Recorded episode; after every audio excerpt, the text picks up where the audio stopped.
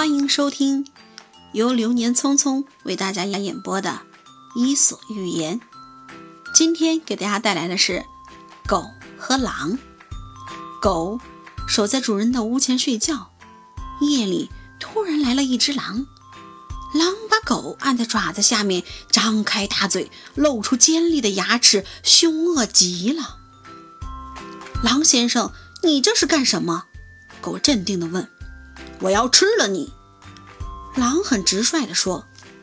狗说：“你真是太客气了，不过今天吃我可不是时候。”那什么时候才是时候？狼问。狗说：“再过几天，我的主人就要结婚了。结婚，你明白吗？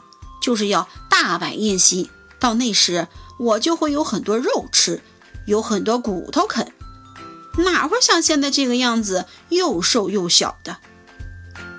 你不许骗我！狼严肃地说道。我怎么会骗你呢？我们狗的诚信度是最高的，绝不像狐狸那样说假话。狼信以为真，就放开了狗，打算几天后再来吃一只更肥的狗。几天后的夜晚，狼如约而至，他在屋前屋后。找了三圈，也没见到狗的影子。喂，狼，你是要找我吗？狼听见声音，抬头一看，发现狗正睡在屋顶上。你下来，别忘了你前几天说过的话呀。狼说。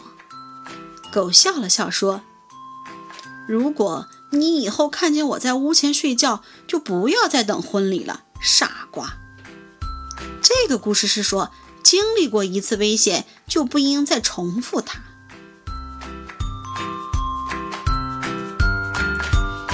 妈妈信箱：我们在哪里跌倒，就应该学会在哪里爬起来。